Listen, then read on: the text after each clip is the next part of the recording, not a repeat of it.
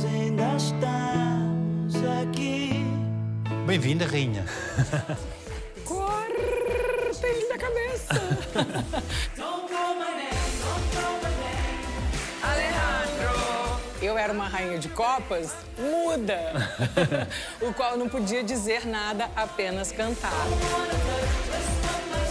Luana Piovani, 45 anos. Estou como sou, aqui no Alta Definição.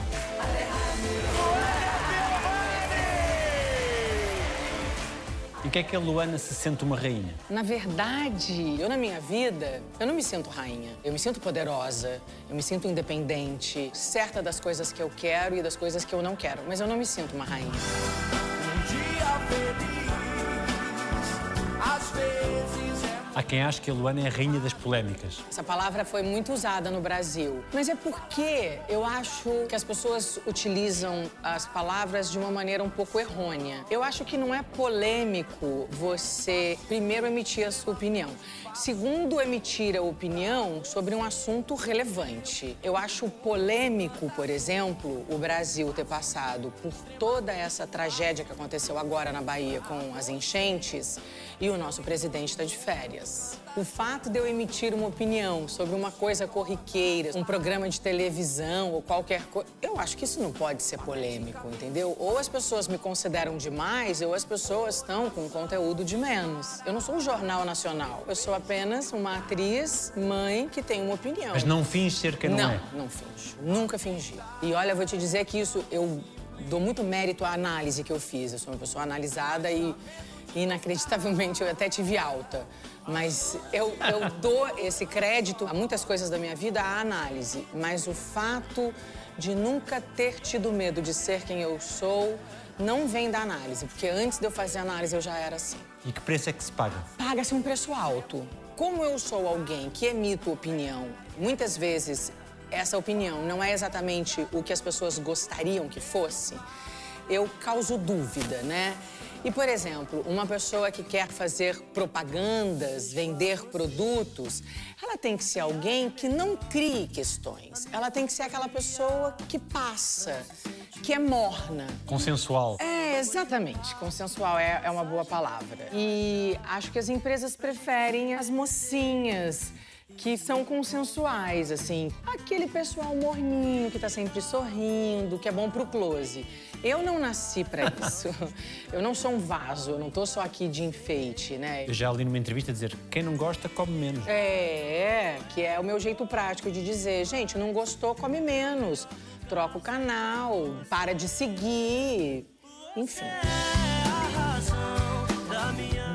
Gosto de amêijoas, gosto de doce de leite mineiro, clarinho. Não gosto de salgadinho frio. amor, por favor.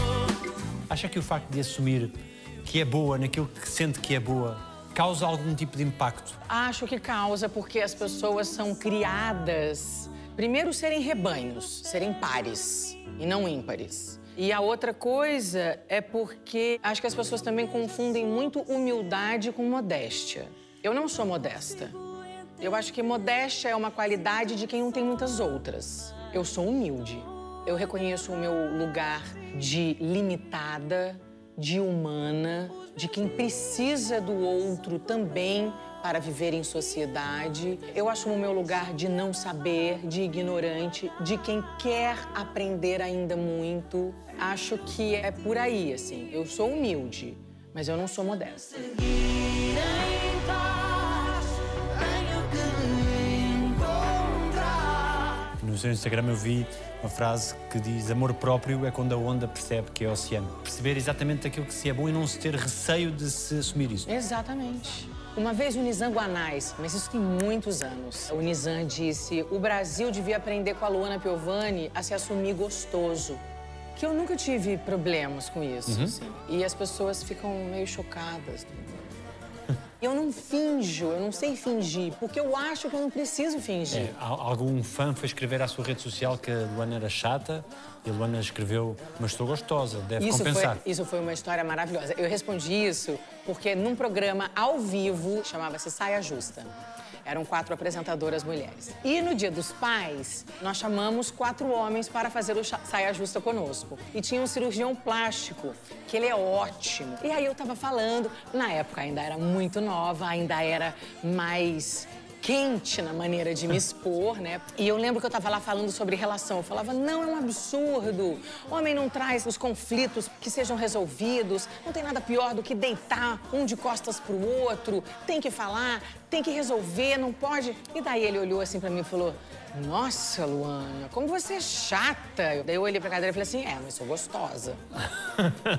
Tem lá seu equilíbrio, né? Tem o bife e tem o osso, mas tem o bife. Quão gostosa se sente? Ah, o quanto eu quiser, porque eu também me sinto não gostosa. Mas eu me sinto gostosa quanto eu quiser, assim. Eu sei que o poder está na minha mão. É eu querer, eu boto fogo em Roma. E sentiu sempre esse poder? Claro que a experiência, ela te traz autoconfiança, essa segurança pra gente. Então, hoje eu sou mais segura do que eu era, mas eu sempre me senti segura. E é-lhe confortável ser uma mulher desejada? Não é ruim ser bonita, não. Não dá pra dizer que é ruim. Eu acho ótimo olhar pro espelho e me sentir bonita. Sou muito grata à minha beleza, porque me abriu muitas portas. Os caminhos foram muito longos e muitos espinhos neles, mas as portas me foram abertas por essa cara aqui. me faz de gato. Levou muitos foras? Dois. Dois em. É, em toda essa vida. Um com 17 e um com 27. Confesso que quando eu cheguei nos 37 eu fiquei meio tensa. Eu falei, vai que é de 10 em 10 anos. Mas não foi. Aceita bem os nãos? Ai, sofri. Sofri bastante nos dois foras que eu tomei. Sofri. Mas hoje não sofreria um quinto daquilo. O que é que os homens julgam que sabem sobre as mulheres? Eu acho que eles acham que sabem muito, mas eles se boicotam, né? Vocês se boicotam quando acham que sabem muito e deixam de lado o que eu acho que é a característica mais importante da mulher, que é a sensibilidade. Se você se lembra o tempo todo, sensibilidade, ela é sensível. E ela sente mais em todos os sentidos. Não é assim, ah, eu vou ser grosso e ela vai ficar chateada. Não é só nesse sentido. Ela sente mais em tudo. Se ela tiver por acaso numa mesa de negócios com você, escute o que ela tá te dizendo, mesmo que ela não entenda do seu negócio. Porque a sensibilidade da mulher, o que a gente também chama de intuição, tem gente que chama de voz de Deus, ela existe. E é muito importante quando a gente começa a escutá-la, porque a vida se transforma. Conselho. É, anota a hashtag e fica a dica. Sensibilidade. Coisa linda. Em 97 foi eleita a mulher mais sexy do mundo. O que é que isso eh, ressoa em si quando. Nada. Absolutamente nada, porque essas são as faixas que a mídia, que é um produto e que gosta de vender produtos, dá para as bolas da vez. Se você é bola da vez, você tem a certeza que você vai receber várias faixinhas, várias medalhas, várias etiquetas, vários rótulos. Então eu recebi, fiquei muito lisonjeada, mas não mudou nada na minha vida. Eu não me acho a pessoa mais sexy do mundo, eu nunca me achei a pessoa mais sexy do mundo. Eu sou muito sexy quando eu quero. É simples assim. Teve propostas loucas? Não, Não? não. Sabe o que acontece? As pessoas têm medo de mim. E como eu sou conhecida desde muito nova, fiz sex appeal com 16 anos. Então as pessoas vieram me acompanhando, lendo as minhas entrevistas, vendo os meus trabalhos. Então as pessoas, elas têm um pouco de receio, elas acham que eu mordo. Eu só mordo quando precisa. Pensa muito em sexo. Não. Eu moro sozinha com três crianças, né? É difícil. Daí, assim, quando eu deixo de ser mãe e viro namorada, que é quando os meus filhos estão com o pai, aí até desperta um pouco mais a jovialidade, né? A libido acende. Mas cuidando de criança, nessa idade que eles estão, morando sozinha, eu sou a rainha do pijama, roupão e pantufa. Gosto gosto de bacalhau com natas. Não gosto de comida vegetariana. Não gosto de música muito alta. Nunca teve medo de perder o encanto? Não. Porque o, en- o encanto sou eu. Não sou eu. Sou eu.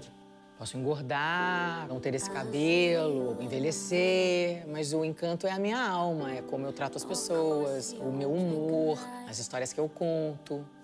O facto de ter sido muito conhecida muito cedo na vida mudou alguma coisa? Olha, pra minha sorte, as redes sociais demoraram um pouco a chegar. Então eu vou te dizer que eu curti bem a minha vida. Eu passei sete anos no carnaval em Salvador, brincando no chão, que eu nunca fui dessas de querer ficar em camarote. Eu sempre gostei da pista, do bolo doido. Então acho que as pessoas me levavam como um, igual. Não me endeusavam muito, porque eu nunca me distanciei muito das pessoas. Claro que eu já tive aí, ao longo dessa vida toda, uns três ou quatro amigos que hoje eu sei que não eram meus amigos pelo que eu falei que é o encanto, e sim pelo frisson todo da Luana Piovani. Mas tudo bem também, a vida vai filtrando e eu dou graças a Deus. Cada vez que um vai embora, eu falo, ó, livramento. A vida tirou um aqui que eu achei que era pra ser família, mas que não era. E uma relação sempre tensa com a imprensa? Lá no Brasil, né? Porque a imprensa do Brasil é muito desrespeitosa, infelizmente. E eu exijo respeito. Que eu pago todos os meus impostos, eu respeito, então o meu respeito eu quero. E se você me falta com respeito, aí o bicho vai pegar. E é por isso que eu nunca fiz social. Você inventou uma história a meu respeito a semana passada. Daí hoje eu tô indo numa estreia de teatro. Ai, Luana, posso fazer seu look? Dá uma declaração. Qual é o teu veículo? Não. Não falo com você. Como não falo? Não, não falando. Você não me respeita, eu não te respeito. Você vai pra lá, eu vou pra cá. E as pessoas não estão acostumadas com isso, porque todo mundo faz social. E eu não faço. Luana, desculpa, mas se você tá começando pedindo desculpa, nem continua. nem me faz a pergunta. Eu nem sei o que é, mas você começou pedindo desculpa. Talvez se não seja melhor a gente não continuar. E as pessoas perdem o jogo de cintura quando isso acontece. Porque elas não estão acostumadas com a sinceridade. Elas estão acostumadas com os bonecos. Que falam, claro, faz a foto. Ai, a roupa é da onde, da onde, da onde? Eu não sou assim. Ver a sua vida escrutinada nas revistas fez-la tomar mais cuidados na vida? Um pouco mais, sim. Mas passei por momentos muito difíceis, né? Passei por um aborto espontâneo, por exemplo, que foi divulgado na capa da Caras. E aí as pessoas andavam e me davam pêsames. E é tudo que você não quer ficar voltando naquele lugar. Muito difícil. E depois que eu vivi isso, eu conheci muitas pessoas que viveram. E todas as vezes que eu escuto essa história, eu paro a minha vida para ir dar um abraço, dar atenção e falar: eu já passei por isso. A gente acha que não vai passar, mas vai. Dou um abraço e só. Porque a gente resolve é só com a gente. Porque a mulher vem com uma carga quando ela nasce, que é a de gerar e parir. E eu sempre tive vocação para mãe. Eu gosto de criança. Então, quando eu sofri um aborto espontâneo, eu me senti incapaz. E eu me sinto muito capaz. E eu sei que eu sou muito capaz. E é um incapaz que você não tem domínio. Então é uma dor dilacerante. Mas ela passa. Quanto tempo depois? Ah, eu acho que eu levei uns, uns quatro anos.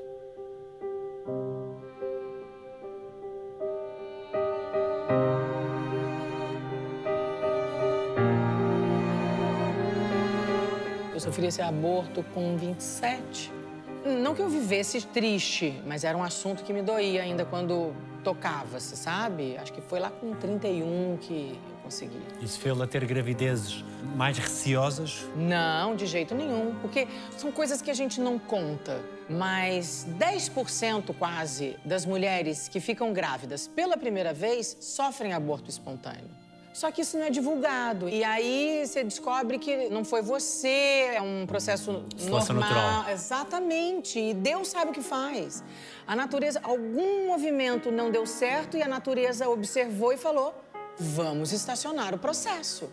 Faz sentido, né? Mas não se fala muito dessas coisas. A maternidade, na verdade, ainda é um produto. E é um produto muito rentável. Esses dias eu vi uma foto de uma menina linda que acabou de parir, com uma barriga seca, toda gatinha já, dando mamar pro filho, assim, ó.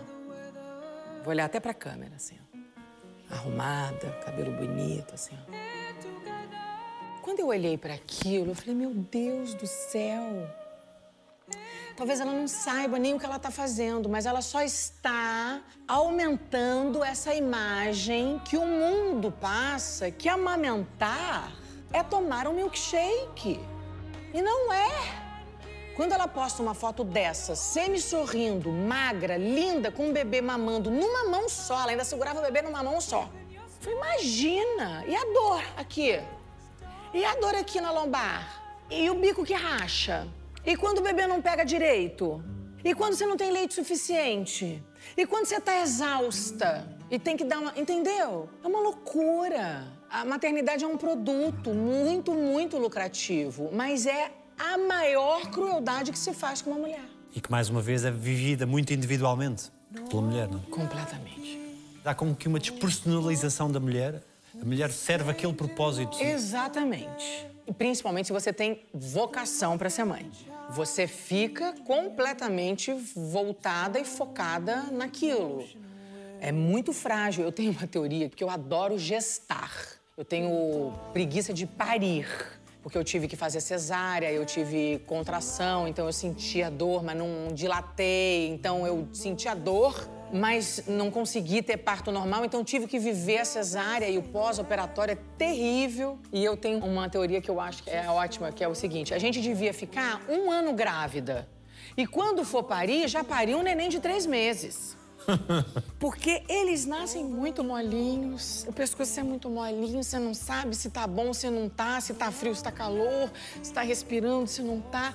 Com três meses, já deu uma enchidinha, já tem um pescocinho mais duro, um olho que reconhece um pouco mais, porque é uma loucura.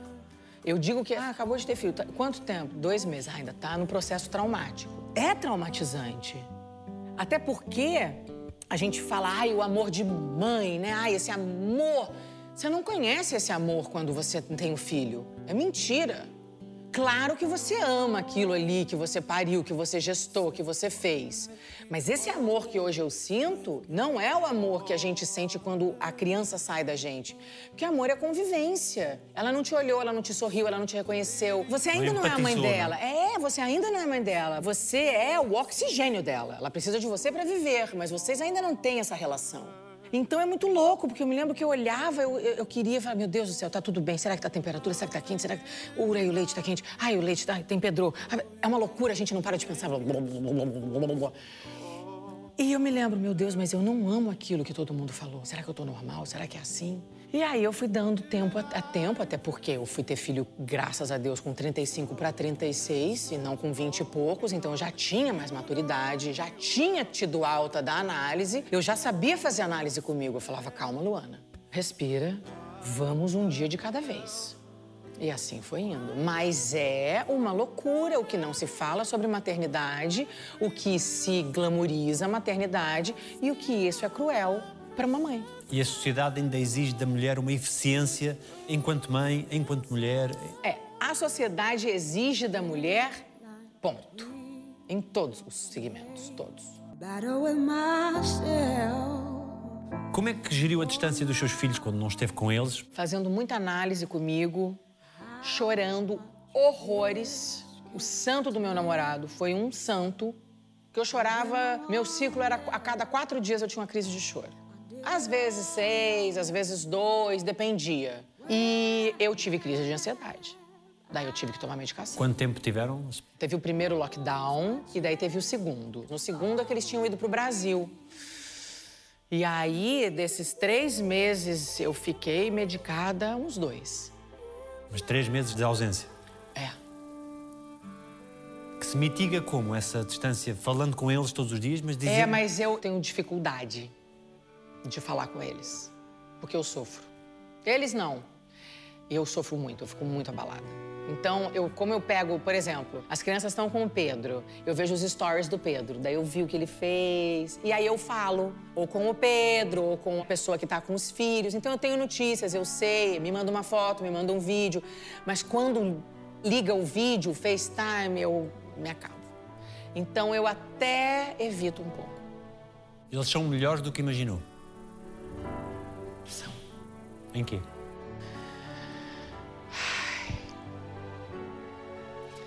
Eles são muito humanos. Eles são muito divertidos, bem-humorados. Eles são engraçados, sabe? A gente se diverte.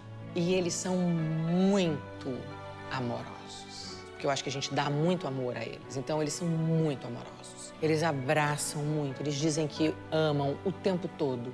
Eles dão beijinho, eles fazem desenho. É o tempo todo uma pequena homenagem de amor. É um amor que não se explica. Hoje eu sei o que é o amor, o que é essa, essa loucura que é ser mãe, esse amor imensurável, essa coisa indescritível e que eu não sentia quando eu pari.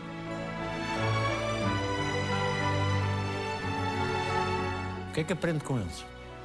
Eu revejo a vida. É muito bonito, né? Eu acho que uma das grandes dádivas de se ter filho é você rever tudo que você já viu de um outro jeito. E daí você tem a chance de enxergar melhor. Quem espera que eles um dia digam que foi a mãe? Eu acho que eles vão dizer que minha mãe era muito legal, assim, porque a gente se diverte muito.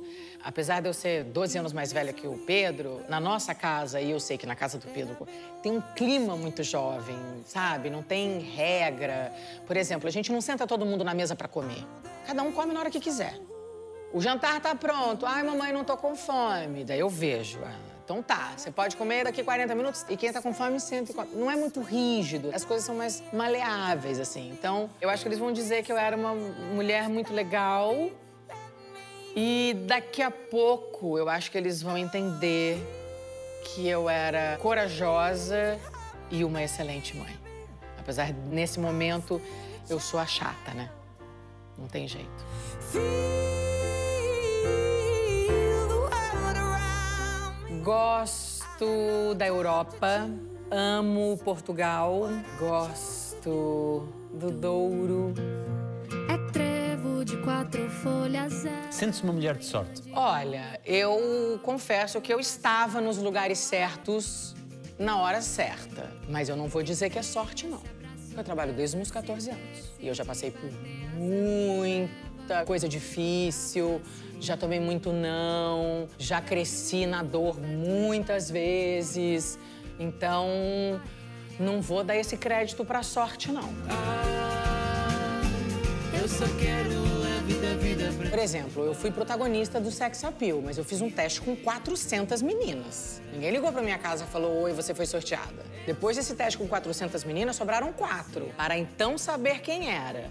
Daí eu passei cinco meses no Rio de Janeiro, dos quais eu trabalhava de segunda a sábado. Eles me pegavam no hotel às 10 da manhã e me deixavam às 10 da noite, de segunda a sábado. Eu passei quatro meses no Rio de Janeiro, eu não coloquei o pé na areia da praia. Porque no domingo eu ia pro espelho decorar texto. Não dá pra dizer que foi fácil, não dá pra dizer que foi sorte.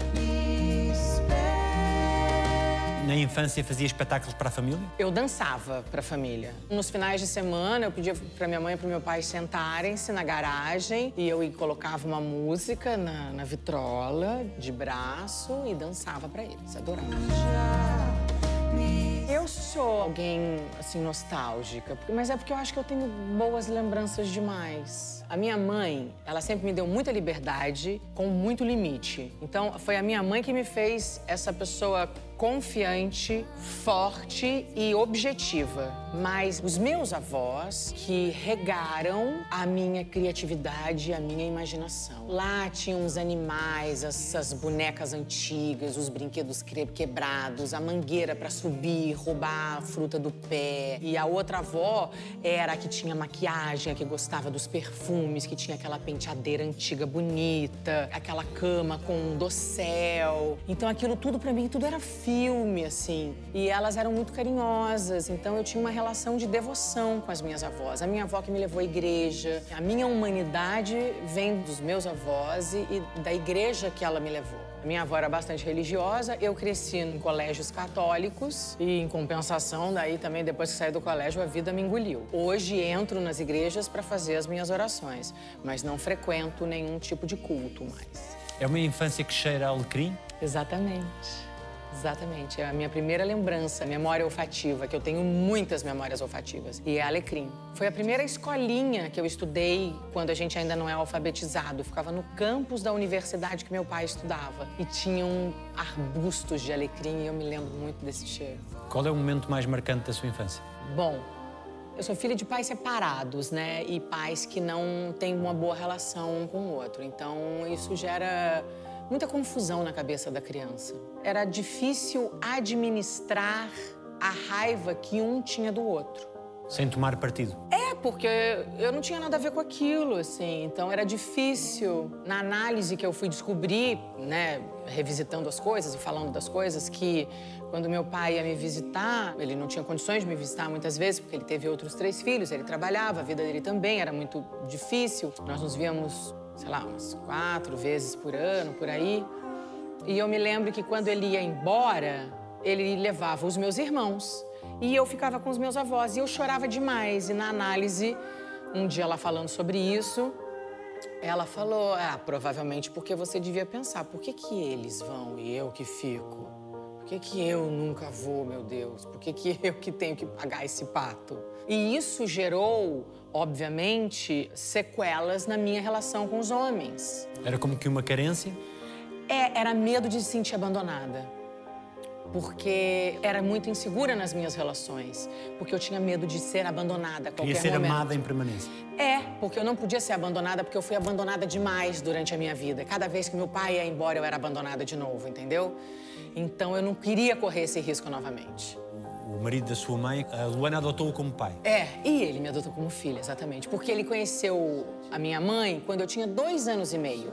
Minha mãe se separou do meu pai biológico quando eu tinha dois anos. Então, na verdade, todas as minhas memórias de pai são com ele, né? Que era meu padrasto, não é mais porque me adotou.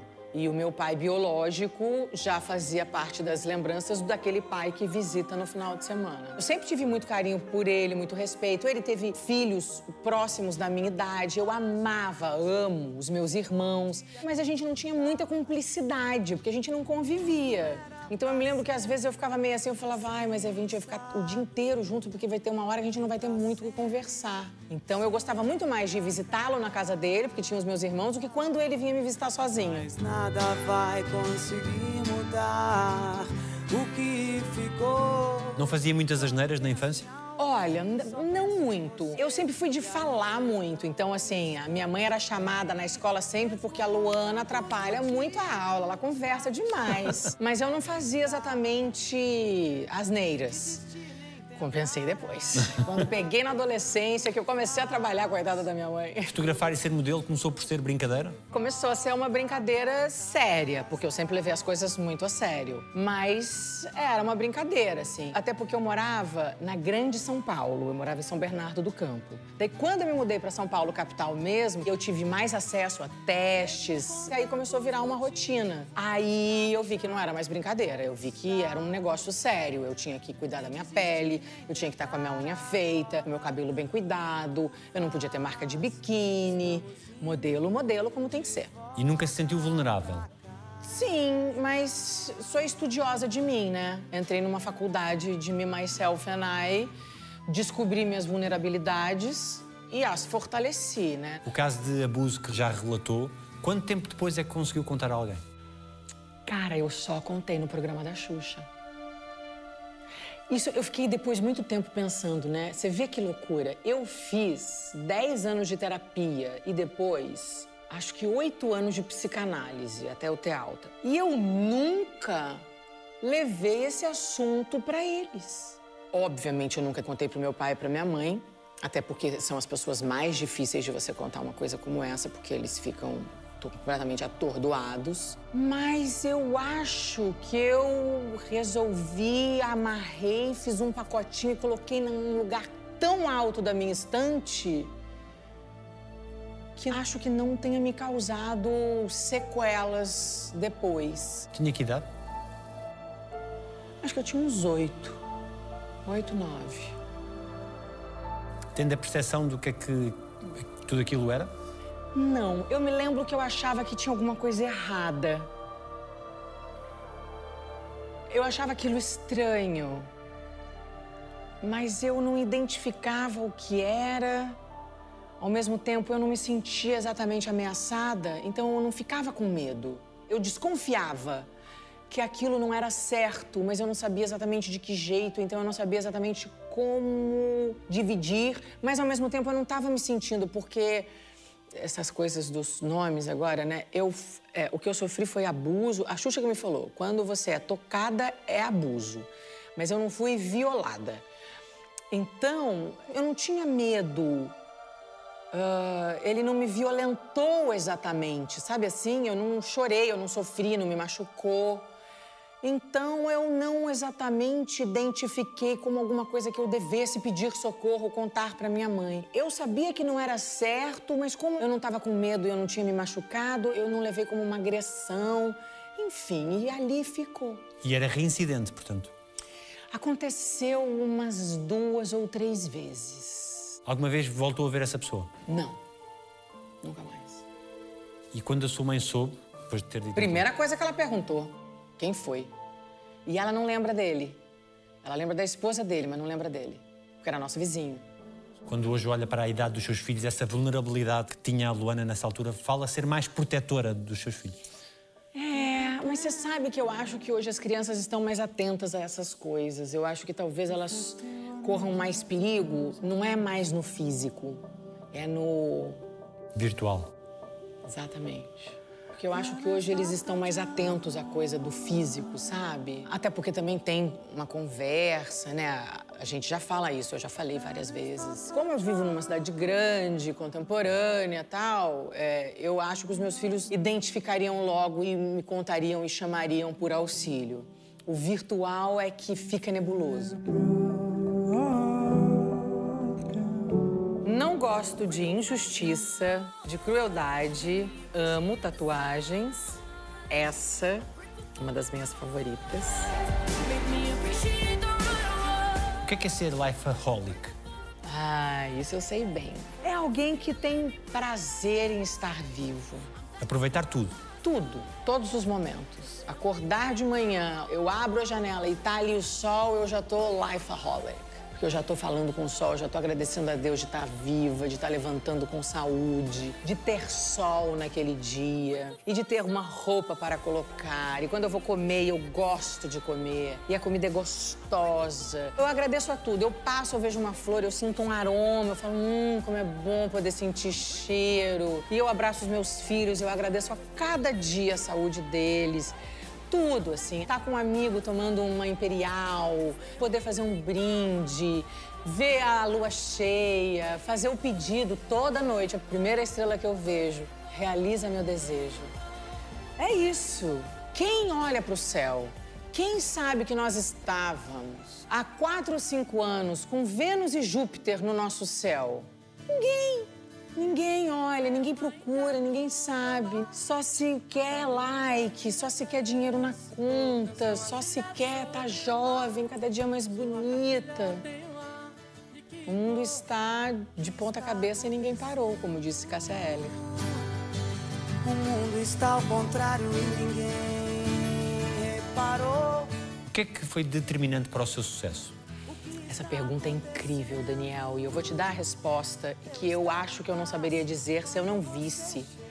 Eu vi essa palestra no Instagram de alguém falando sobre sucesso. E de repente ela disse uma frase, ela falou: "Você sabe por que a Beyoncé tem sucesso? Você sabe?" E aí fala, sei lá, umas seis.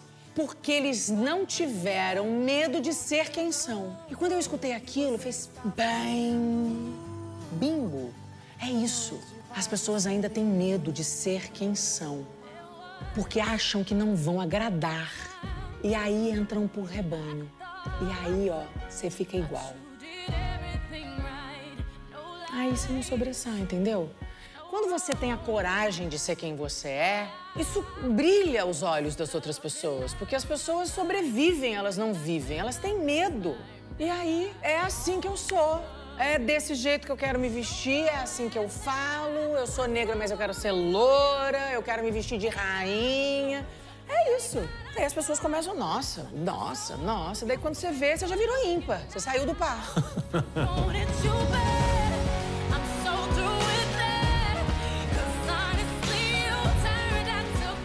Gosto demais de tomar vinhozinho no meu almoço. Não gosto de azeitona comida no pé. Descobri que é terrível. Não tem o mesmo gosto da azeitona que a gente come quando tá no restaurante. Quão marcada ficou pela cruz que diz ter carregado desde 2000? Enquanto eu carreguei, ela foi muito pesada, porque eu era muito jovem. Por causa do impacto público. É. Você conhece uma música do Chico Buarque, Geni? Taca a pedra na Geni, ela dá pra qualquer um, maldita Geni. É uma letra incrível. Conta a história de uma cidade que estava acabada. Chega um cara muito poderoso, muito rico, que fala que vai destruir aquela cidade. Daí ele fala: só não destrua essa cidade se essa rapariga dormir comigo. E inacreditavelmente era a mulher que todo mundo cuspia, que todo mundo tratava mal, que era a Geni. E daí, de repente, a cidade fica na mão da Geni. A Geni vai lá, dorme com o cara, salva a cidade, ele vai embora e no dia seguinte eles tacam pedra na Geni. Ela ainda dá pra qualquer um, maldita Geni. Enfim. E eu disse que eu fui a Geni brasileira durante muitos anos. Porque, apesar do Brasil ser um país extremamente sexualizado, é um país extremamente machista e retrógrado. Me colocaram uma cruz como se eu fosse a pecadora traidora do mundo. E eu carreguei muito tempo essa cruz. Mas a análise foi me fazendo entender que não. A análise e fatos também, porque depois eu descobri que do mesmo jeito que lá foi cá, enfim. Uma das coisas, por exemplo, que a análise me trabalhou, a análise e crime e castigo. Eu resolvi a minha culpa do meu colégio católico da vida inteira no livro Crime e Castigo. Eu entendi que a culpa quem faz e quem dá sou eu, que eu que me sinto under. Larguei o Deus da utopia de todos e disse: Não, não quero. Como você vai para Nova York? A Rede Globo quer te contratar para fazer a novela. Eu falei: Gente, mas eu não quero. As pessoas ficam: Oh, vamos simplificar. A vida é cada dia vivido. Não engrandeça nada. O peso da cruz era perceber ou sentir que podia ter provocado dor? Isso, era, era me sentir culpada. Ó, coitadinho, que dor que causei, como eu sou má, como eu fui tirana. Imagina! Eu fui uma jovem absolutamente saudável e esperta que saiu de uma relação que estava péssima e que eu, muito jovem, não conseguia reconhecer porque todos no meu entorno achavam que era o Brad Pitt e a Angelina Jolie.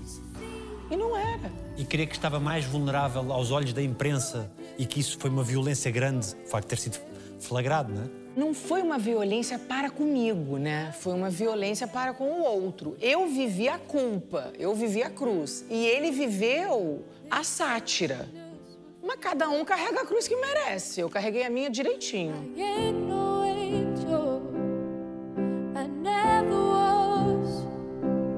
Como é que lida com os egos dos outros? Lido bem pouco, viu, com os egos dos outros, porque os outros não fazem mais parte da minha vida há muitos anos, Daniel. Fechei essa porta. Os outros que fazem parte da minha vida são os outros que eu deixei entrar. São os meus amigos. E olha que eu faço amigos novos muito rápido. Mas eu sou boa em fazer amigos por causa da minha intuição. Eu tenho uma intuição boa. Mas se eu for trabalhar com alguém que tenha o ego grande, vai dar confusão. Porque eu não aguento injustiça. Eu não consigo ver alguém falando mal com uma outra pessoa e calar e ficar quieta. Outro dia eu tava dentro de um táxi, aqui na Avenida Liberdade. Daí tava olhando ali o canteiro, passou um moço com um cãozinho e o cãozinho parou pra fazer cocô. No que ele parou pra fazer cocô, bem. Hum, Vamos ver se vai recolher o cocô. Eu fiquei olhando. Ó, cachorro fez cocô, ele solenemente seguiu. Ah, coloquei a cabeça pra fora e falei: Muito bonito, hein, moço? É assim que o senhor cuida do seu país? A moça que estava do lado, que viu tudo que aconteceu, inclusive fez assim, ó. Foi fingindo que não era com ela. As pessoas não querem se envolver. Se sou eu a mulher, eu falo, ela tá coberta de razão. O senhor tem que ir ali e recolher o seu cocô. Tá pensando o quê? E se passa uma senhora ali, escorrega e cai e quebra a perna? Então é isso. Eu tive sorte na minha vida. Mas os poucos egos inflados que vieram falar comigo, eu falei: opa, opa, opa, opa. Se começar a gritar, aqui não vai ter conversa. Uma vez eu cheguei atrasada numa reunião, era a novela que eu fazia filha do Zé Wilker, Suave Veneno. E eu cheguei 20 minutos atrasada pra reunião de elenco e era a direção do Daniel Filho. E o Daniel Filho hoje tá uma flor. Mas já foi mais esquentado. Eu entrei, ele começou a gritar: O que é isso? Onde já se viu estar 20 minutos atrasada? Sabe quanto vale um minuto da minha vida? Desculpa, me desculpa, me desculpa, eu me perdi. Começou a chover, me desculpa, me desculpa. Estão todos aqui, só você que não chegou. Quando ele começou a dar o discurso todo de novo, ainda gritando, eu falei: Ô, ô, ô, só um pouquinho. Eu já entendi que eu estou atrasada, eu sei, estou pedindo desculpas. A gente vai começar a trabalhar ou você vai continuar gritando comigo? Porque daí a gente vai se manter atrasado.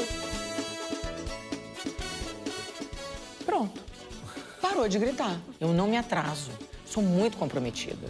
E uma outra vez também aconteceu, mas aí o diretor estava completamente equivocado e eu, no amor, na elegância, coloquei ele no lugar dele. Eu falei, olha só, você pode parar de gritar, porque senão não vai ter conversa aqui. Você tá equivocado, eu não estou atrasada. Foi a sua produção que me marcou na última cena da externa e na primeira cena do estúdio. E te digo mais, liguei para a produção e disse, esse tempo aqui não tá dando certo. Como é que vai dar certo? Eu não vou comer, o que, que vocês estão achando? Daí o diretor disse assim: Mas é que isso aqui é a minha vida. Nananã. Eu falei: Ah, então é essa a grande diferença. Isso aqui é a sua vida, isso aqui não é a minha vida. Esse é o meu trabalho. E eu não vou deixar de almoçar. Acha que essa exigência lhe dá mais ou menos trabalhos? Me dá mais respeito, talvez menos trabalhos. No Brasil, as pessoas trabalham com um, um neon psicológico assim, ó, desemprego. Se você perder, tem um milhão querendo, tem um milhão querendo. Então as pessoas se borram de medo, de tudo. Não podem perder o emprego, porque senão não vai conseguir outro, porque daí não vai conseguir comprar bolsa Chanel, ou porque vai perder o plano saúde. É um desespero. E eu nunca me senti escrava disso. Eu sempre me senti dona de mim e do meu talento. E a vinda para Portugal não lhe trouxe receios quase como que um recomeço? Não me trouxe. E não era porque era Portugal, porque eu não pensava em vir para Portugal, eu pensava em ir para Califórnia. E eu também não tinha medo da Califórnia. Porque se precisasse, eu ia vender bolo. Ou se precisasse, eu ia fazer a empregada, ticana, bonita, loura, gostosa, da novelinha. Eu não estava indo para Califórnia para virar Cameron Diaz ou para ser indicada ao Oscar. Eu estava indo para Califórnia porque o meu país não me permitia viver com dignidade criando os meus filhos.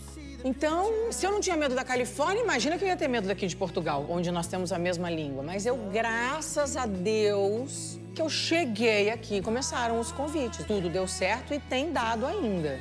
Mas eu não tinha receio porque eu não vim pra cá ser rica ou ter, entendeu? Eu quero paz. O que é que foi mais estranho em Portugal? Ai, tem várias coisas. Eu acho muito estranho vocês comerem salgadinho frio. Ok. E eu acho muito estranho, mas eu amo e eu conto pra todo mundo que nas gravações, nos trabalhos, talvez não em todos, mas nos que eu faço, na hora do almoço é servido álcool. Você pode tomar uma cervejinha, pode tomar uma taça de vinho. Isso é o máximo. Eu acho que é o ápice da liberdade. Mas é porque cada um confia na sua própria responsabilidade. Agora, você sabe o que vai acontecer no Brasil se eles oferecerem cerveja no almoço? Ninguém volta não, meu amor. Os portugueses, aos seus olhos, são mais reservados, mais tímidos. Bem mais. Brasileiro sai pra pegar mulher. Brasileiro tá indo à feira comprar legumes. Mas se tiver uma mulher no meio do caminho que paquere, que flerte, ele vai flertar, ele não vai comprar o legume, ele vai sair com a mulher. Pegar mulher é uma coisa que tá o tempo todo na atenção do brasileiro. E por que, que eu notei isso? Porque quando eu cheguei aqui, em Portugal, que eu me separei e tava solteira, como chama aquela festa que vocês têm aqui, que tem as sardinhas? É junho, né? Santos Populares? Isso, Santos Populares. Eu fui com amigos e eu tava solteira, né? Em uma festa na rua, já tá quente, que delícia, tô na Europa, celebremos, né? E eu me lembro que eu via blocos assim, né? De vários meninos, rapazes. E aí eu passava pra pegar uma cerveja, depois passava pra pegar a cerveja do amigo, daí passar e ninguém nem olhava pra mim. daí eu falava que curioso, me dá a sensação de que eles saíram com os amigos. E eu vou sair com os amigos e é com os amigos. Então eu vou conversar, beber e estar com os meus amigos. Hoje não é dia de pegar mulher. Hoje não é dia de flertar. Porque eu falava, não é possível que eu tô passando, a pessoa não me olha. Porque sai, ah, hoje eu vou sair, vou pra boate, hoje eu vou flertar, hoje eu vou paquerar. Quero ver se eu arrumo uma namorada, uma ficante. E a mulher sai com o mesmo espírito ou não? Não, mulher não precisa disso, né? É mulher que escolhe. A gente não sai pra pegar homem. A gente pega a hora que quiser, porque é a gente que dá o sinal verde. Eu aqui que moro aqui hoje, eu vejo quão sexualizado é o Brasil. É uma loucura, parece que o mundo vai acabar e que se eles não fizerem sexo, vão todos morrer. É uma loucura. Gosto de gente, gosto de história, gosto de teatro, de música e gosto muito desses prédios lindos e maravilhosos que tem em Lisboa, que eu passo sempre olhando para cima e me deliciando com eles. Alguém lhe deve um pedido de desculpas. Ah, várias pessoas. Várias pessoas. Crê que vão pedir? Não, Precisa que peçam? de jeito nenhum. Até porque se eles precisam pedir desculpas é porque eles erraram. E isso tá na conta deles, não tá na minha. Esse é o karma deles, é a conta deles, é o apocalipse deles. E a Luana pediu desculpa a todas as pessoas a quem queria pedir? Acho que sim. Talvez tenham escapado algumas, mas acho que sim. Se lhe fosse garantida uma resposta a uma qualquer pergunta sua, o que é que quereria mesmo saber? Olha, tem uma coisa que eu fico na dúvida, assim, porque eu falei que eu sofro muito com injustiça, assim. Então, a crueldade num todo, ela me tira muito do prumo. E eu queria saber se quem é ruim, em algum momento vai pagar por isso. Porque não é justo. O que é que dizem os seus olhos? Nós ainda estamos aqui, Que querem conhecer os seus. Sempre essa curiosidade, essa avidez. Eu amo gente. Eu amo o ser humano. Por isso que eu gosto de fazer teatro. Porque eu gosto de gente. Eu gosto da respiração, eu gosto de ouvir as histórias, eu, eu gosto. Obrigado. Eu que agradeço. Feito. Foi ótimo. Papo delicioso. Obrigado. As horas, nas aziras, as